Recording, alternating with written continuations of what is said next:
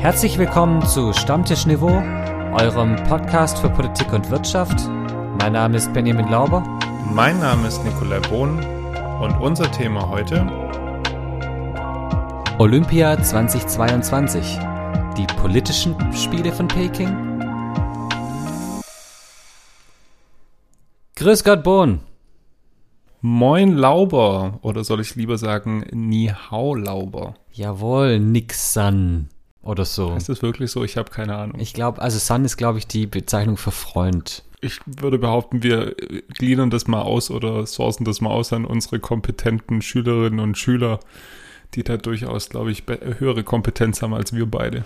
Okay, dann fange ich mal an mit Bonjour, weil das heißt Hallo oder Guten Tag. So viel weiß ich, äh, auch wenn mein Französisch nicht so ganz gut war, weil das unnütze Wissen diese Woche spielt in Frankreich. Hm, okay, ich bin gespannt. In Frankreich wurde nämlich bis ins Jahr 1977 Menschen durch die Guillotine hingerichtet. Bis 77. Bis 1977. Die Franzosen, die machen da einfach kurzen Prozess. Wie soll man das anders sagen? Also ich meine, egal ob sie streiken oder lo Leute loswerden wollen, zack, fertig. Einfach, einfach rum.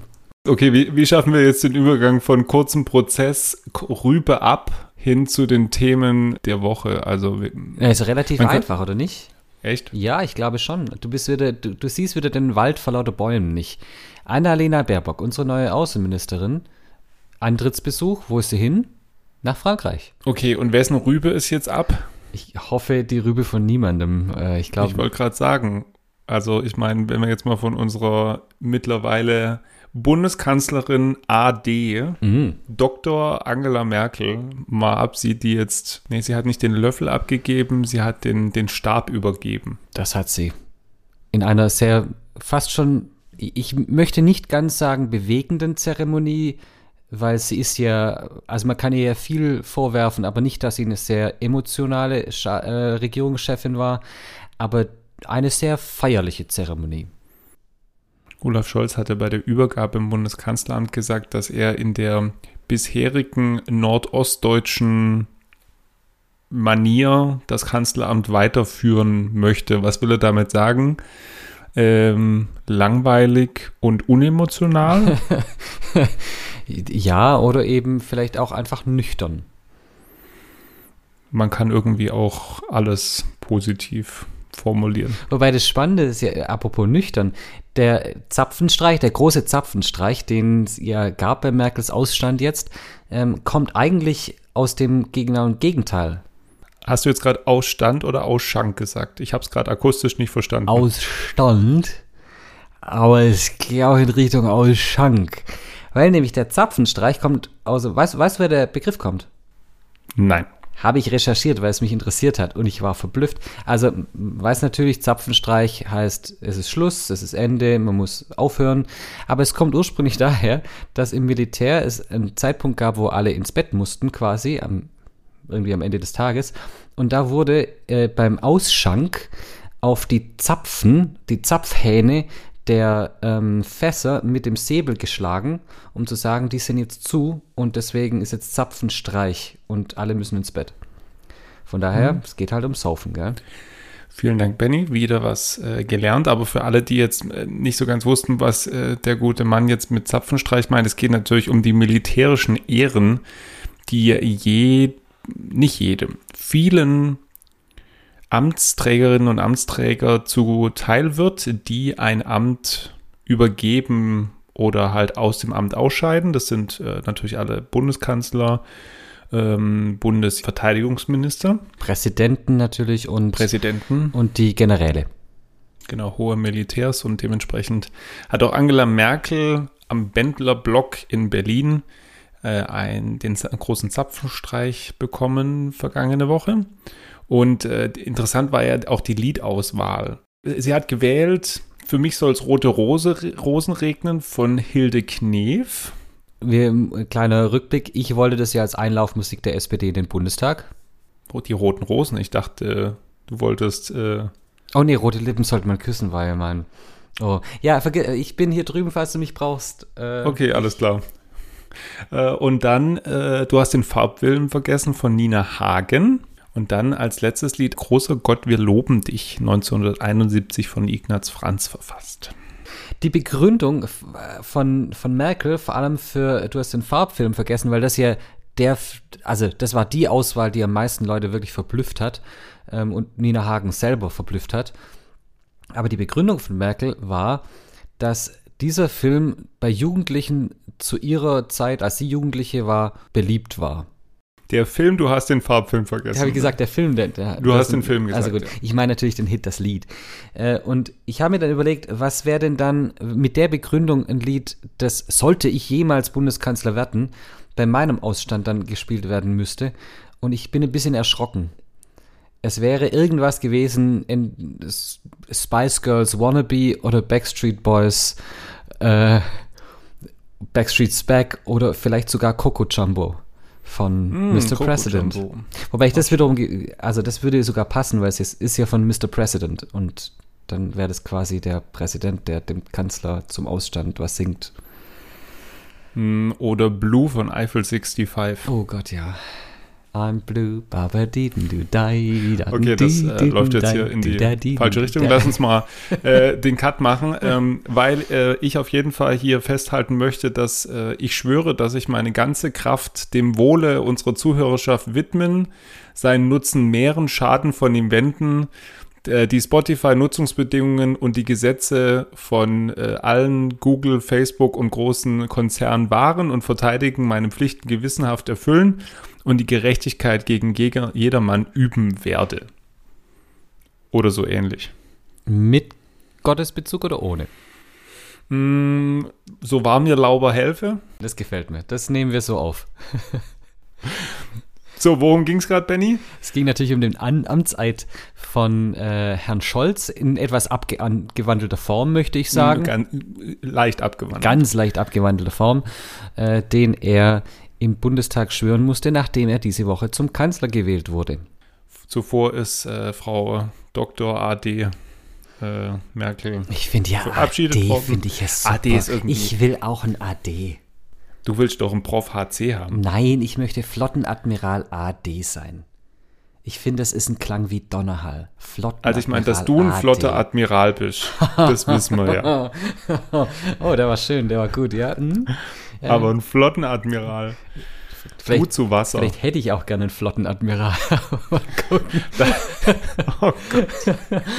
Oh, okay. Ah.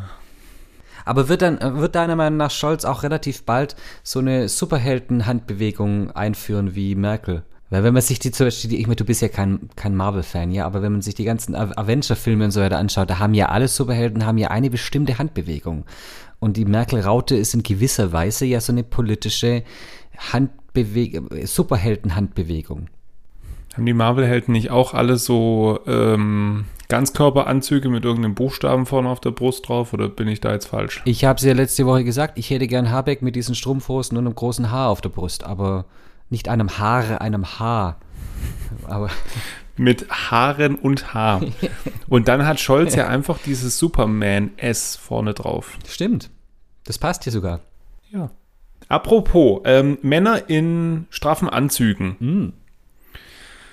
Wir haben ja letzte Woche über den Ukraine-Konflikt gesprochen und wie überraschend, dass sich das natürlich die Woche weiterentwickelt hat, sonst hätten wir das Thema ja nicht aufgegriffen. Wir sind ja, ich finde, wir sind immer schon sehr früh dran mit unseren Themen. Manchmal, wenn es uns zu bunt, wir sind ein bisschen schon vor der Zeit, was ja auch irgendwie daran liegt, dass wir immer ein paar Tage früher aufnehmen und uns sonst Themen immer überrollt haben. Biden und Putin mhm.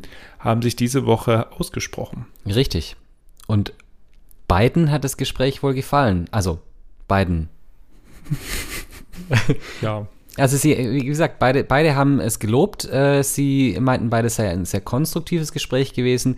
Äh, spannend, dass dann Biden im Nachklapp sagte, sollte Russland einmarschieren in der Ukraine, wird, äh, wie war die Formulierung, wird Putin ähm, Sanktionen erleben, die, wie er sie noch nie gesehen hat. Da wird er bibbern und erstmal einen Wodka trinken. Klar. Ich, ich glaube auch. Ich, ich bin mir noch nicht so ganz sicher, ob, ob ihn das wirklich so extrem schreckt. Aber irgendwie, es wäre doch mal ein krasser Move, wenn jetzt einfach äh, die Ukraine in die NATO beitritt und dann rums und dann Oh. Dann wäre ich mal gespannt, was dann passieren wird. Oh, aber das ist, glaube ich, wirklich, das wäre eine echte Gefahr für den Weltfrieden. Also das, ähm, das würde sich Russland auch wirklich nicht gefallen lassen, glaube ich. Ähm, aber es, es sind ja bewegte Zeiten und es sind auch Zeiten, in denen jetzt auch hier in Deutschland plötzlich alles auf den Prüfstand kommt und nachdem der, der Regierungswechsel jetzt vollzogen ist, manche Sachen auch einfach nicht mehr so sind wie davor. Die äh, die Bundesminister kommen nicht mehr nur in Limousine ans Schloss Bellevue, um sich die, die Urkunde abzuholen. Manche fahren da plötzlich mit einem E-Fahrrad vor. Die Tagesschau am Tag, am Tag von, von Scholz Regierungseid hat die Tagesschau 44 Sekunden zu spät angefangen. Ja, Frechheit. Das geht überhaupt gar nicht ich glaube ja, dass die während, während der Zeit, äh, dass sie gemerkt haben, kurz bevor es äh, on air ging, oh, wir haben überall noch Bundeskanzlerin stehen. Und mussten dann quasi alle Slides nochmal durchgehen und aus Bundeskanzlerin Bundeskanzler machen. Apropos Staatsmänner und um jetzt mal zurück zu den äh, seidenen Anzügen äh, in Washington zu kommen, was auch ein Riesenthema diese Woche war und ich würde sagen, Benny, jetzt die nächsten Wochen auch nochmal weiter sein wird, ist, dass die USA festgelegt oder zumindest mal für sich entschieden haben, dass diplomatisch gesehen kein Vertreter der USA zu den Olympischen Sommerspielen, äh, Winterspielen, Entschuldigung, Winterspielen nach Peking reisen wird. Richtig, sein Boykott. Und das wirft natürlich die Frage auf, inwiefern andere Länder da vielleicht nachziehen sollten oder ob man äh, den Boykott ausweiten sollte auf Sportler und Sportlerinnen und äh, damit wir darüber ausführlich und intensiv diskutieren können, brauchen wir wie immer Hintergrundwissen. Hintergrundwissen. Hintergrundwissen. Hintergrundwissen. Sport ist immer auch politisch. Das gilt insbesondere auch für den olympischen Sport. Bereits im Vorfeld der Olympischen Sommerspiele 2008 in Peking ist hitzig darüber debattiert worden, ob das Internationale Olympische Komitee, kurz IOC, die Ausrichtung an die Volksrepublik China hätte vergeben dürfen. Für viele stehen die politischen Verhältnisse in China im starken Gegensatz zu den hehren olympischen Werten. Die USA haben nun diese Woche einen diplomatischen Boykott der Olympischen Winterspiele in Peking im kommenden Jahr bekannt gegeben. Die US-Regierung werde keine diplomatischen oder offiziellen Vertreter nach Peking schicken. Als Grund wurden weitreichende Menschenrechtsverletzungen genannt. US-Athleten dürfen an den Spielen aber teilnehmen.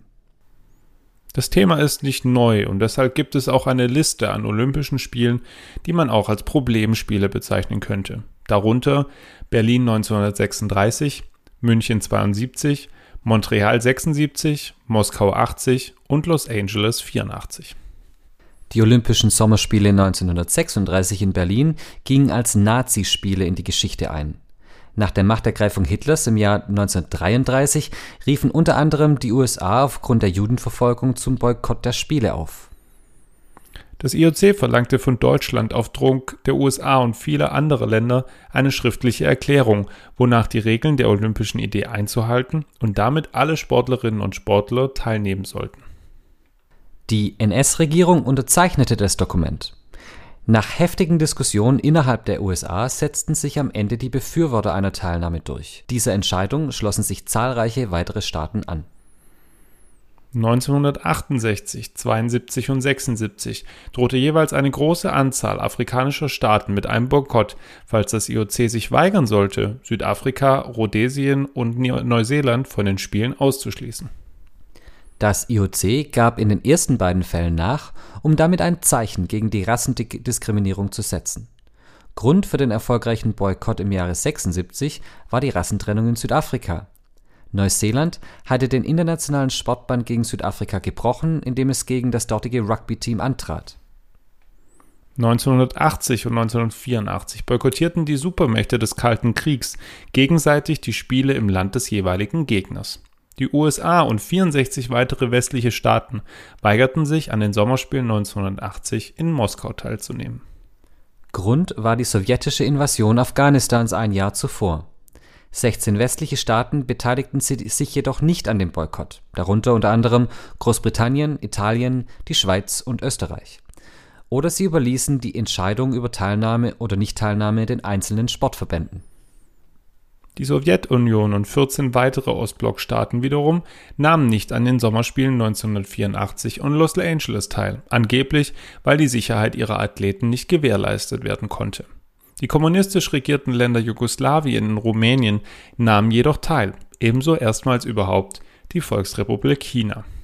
Das IOC beharrt auf seiner politischen Neutralität. IOC-Präsident Bach sprach diese Woche sogar davon, dass das Ende der Olympischen Spiele kommen werde, wenn man sich politisch positionieren würde. Sport ist immer auch politisch. Doch darf Sport auch ein Werkzeug der Politik sein? Meinung. Meinung. Benny, zurückzugehen in die Frage, die ich zum Abschluss gestellt habe, im Hintergrundwissen. Darf Sport auch ein Werkzeug der Politik sein oder muss es das in Teilen sogar? Die Frage ist ja, sollte das aus, nicht vielleicht sogar aus dem Sport herauskommen? Weil auch der Sport natürlich Werte vertritt und gleichzeitig, und das ist ja das Dilemma, in dem auch die Sportverbände stecken, ist es ja so, dass ein Sportler auf Olympia Jahre und zum Teil Jahrzehnte drauf trainiert und vielleicht einmal die Möglichkeit hat, im Leben bei den Olympischen Spielen teilzunehmen. Und in vielen, vielen, vielen Sportarten ist es das absolute, die Krönung der Sport, sportlichen Karriere und der eigenen Leistung. Und dann zu sagen, ich gehe da nicht hin, also ich, da mache ich keinem Sportler einen Vorwurf, wenn er sagt, nee, ich, natürlich gehe ich zu den Olympischen Spielen. Da ist eigentlich der Fehler ja nicht bei den Sportlern, sondern eigentlich, und da widerspreche ich Bach, das Ende der Olympischen Spiele kommt nicht dann, wenn man sich politisch nicht mehr neutral verhält, sondern es kommt dann, wenn man das komplett rauslässt bei der Vergabe der Olympischen Spiele. Ist es nicht auch irgendwo so, dass man sich schon politisch positioniert, wenn man sich nicht positioniert? Deswegen finde ich die Aussage auch schwierig. Es geht jetzt auch um die chinesische Tennisspielerin, die äh, zwischendurch ja als verschollen galt, dann irgendwie so ein paar Videos aufgetaucht sind, wo es dann hieß, ist das Propaganda, ist das keine Propaganda, lebt sie noch? Anscheinend lebt sie auf jeden Fall. Dann gab es ein Gespräch mit Bach. Lange Rede, kurzer Sinn. Auch das ist ja ein Grund, warum die USA da gesagt haben, das können sie so nicht verantworten. Ähm, der der Welttennisverband der Frauen hat gesagt, sie werden keine äh, Turniere nächstes Jahr mehr in China machen. Und das ist ja schon auch eine Positionierung. Und äh, dadurch, dass das IOC sich natürlich raushält, ähm, ist es schwierig und auch unglaubwürdig in manchen Teilen. Und es ist ja nicht nur so, dass sie sich raushalten, sondern sie haben ja nochmal, sie haben ja die Spiele nach China vergeben. Und das ist ja eine aktive Aktion. Also ich kann mich zwar komplett raushalten, aber ich muss ja dann, also ich kann mich raushalten im Sinne von, ich mache keine öffentlichen Stellungnahmen, aber indem ich Spiele in ein Land vergebe und das ist eine Ehre eigentlich, die Olympischen Spiele ausrichten zu dürfen als Land, sage ich, die, das Land ist mit den Zielen und mit den Werten der Olympischen Spiele vereinbar. Die, die eine Seite ist ja die Politik, die andere ist ja auch ähnlicher Vorwurf wie, ähm, ja, wir sind, wir sind kein, kein Verband, der jetzt irgendwie wirtschaftlich tätig ist oder so. Das ist ja, Entschuldigung, das ist ja genauso ein Blödsinn. Also jede FIFA-WM, jede UEFA-EM spült unfassbar viel Geld rein. In die Länder, in die Städte, an die Verbände. Und so ist es ja beim IOC genauso. Natürlich irgendwo jede Olympische Spiele, die die letzten Jahre veranstaltet wurden, sind am Ende als Minusgeschäft rausgelaufen, wenn man es mal irgendwie einen harten Strich drunter gemacht hat. Für die Städte, aber nicht fürs IOC. Genau. Und natürlich ist es dann, wo, wovor gibt das IOC die Spiele hin? Da, wo man natürlich den größten Profit sieht. Ganz genau. Und das ist an sich schon ein Verrat an den olympischen Werten an sich. Und äh, ich sag's nochmal, ich finde, man kann die, man darf die Sportler nicht dafür bestrafen, äh, was das IOC da veranstaltet. Es wäre natürlich eine ganz großartige Sache, wenn alle Sportler sagen würden, wir nehmen da nicht teil, weil dann wiederum so ein Boykott aus sportlicher Sicht auch Sinn ergibt. Ja, also wenn da jetzt nur fünf Leute sagen, wir nehmen da nicht teil, dann juckt es niemand im Endeffekt. Aber man kann, finde ich, nicht als Politik sagen, ihr Sportler, ihr dürft da nicht teilnehmen. Das finde ich ganz arg schwierig. Was ich finde aber, um, um das da anzuschließen, dass wenn Sportler dann diese Bühne nutzen dort vor Ort und auf Menschenrechtsverletzungen aufmerksam machen und so, dann müsste sich eigentlich das IOC hinter diese Sportler stellen. Und da haben wir in der Vergangenheit bei Olympischen Spielen ganz andere Sachen erlebt. Es ist so vieles verlogen. Es tut mir leid. Das ist so, ich bin ja echt blühender Optimist. Aber da fehlt mir vor allem bei vielen Sportverbänden so der Glaube daran, dass immer das frei von wirtschaftlichen oder von politischen Gedanken ist. Man muss auch die Politik ein Stück weit verstehen. Es gibt ja quasi sonst keine Möglichkeit, da dagegen vorzugehen. Das IOC vergibt die Spiele eigenständig. Und die Staaten haben da keinen Einfluss drauf. Das heißt, wenn das IOC sagt, es findet in China statt, dann findet es in China statt. Und dass dann, muss ich sagen, jetzt Biden sagt, wir machen zumindest einen diplomatischen Boykott, also wir schicken keine offiziellen Vertreter des Landes hin, das finde ich zumindest schon mal ein Zeichen. Was hältst du von der Idee, die jetzt ja von unserer Außenministerin Baerbock, und daran muss ich mich echt erst gewöhnen, kam, dass die EU eine gemeinsame Position in dieser Frage haben sollte? Oder bist du der Meinung, wir können da eigentlich als Bundesrepublik auch unsere eigene Entscheidung treffen? Naja, können tun wir das schon, aber es ergibt natürlich schon mehr Sinn, dass die EU da gemeinsam spricht, was ja auch wiederum ein Zeichen gegenüber China ist. Und wir hatten jetzt durchaus auch schon Folgen, in denen wir die Einflussnahme Chinas in Europa thematisiert haben.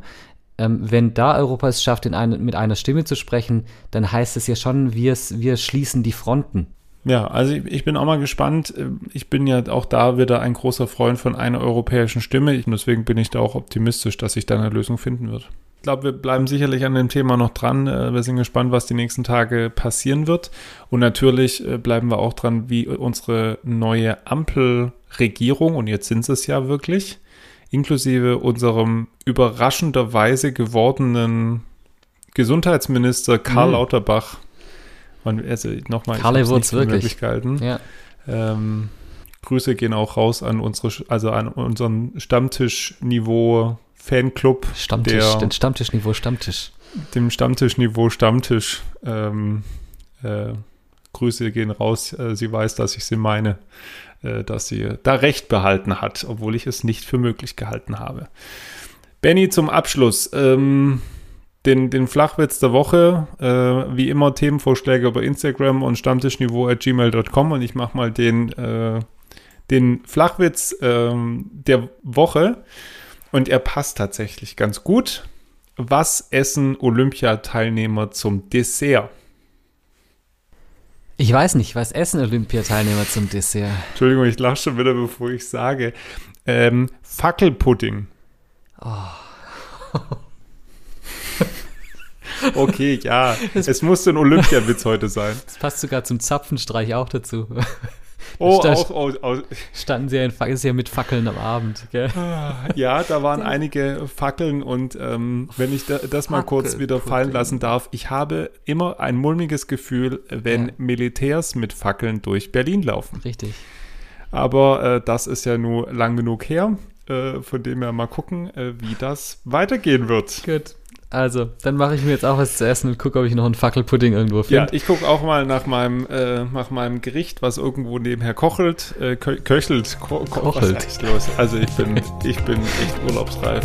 In diesem Sinne, äh, einen schönen dritten Advent euch. Macht's gut, tschüss. Macht's gut, ciao.